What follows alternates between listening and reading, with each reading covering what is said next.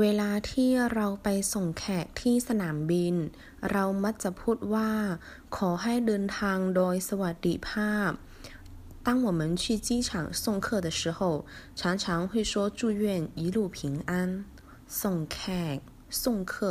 สนามบิน机场มักจะ常常ขอให้祝愿祝福เดินทาง出行สวัสดิภาพ 平安顺利。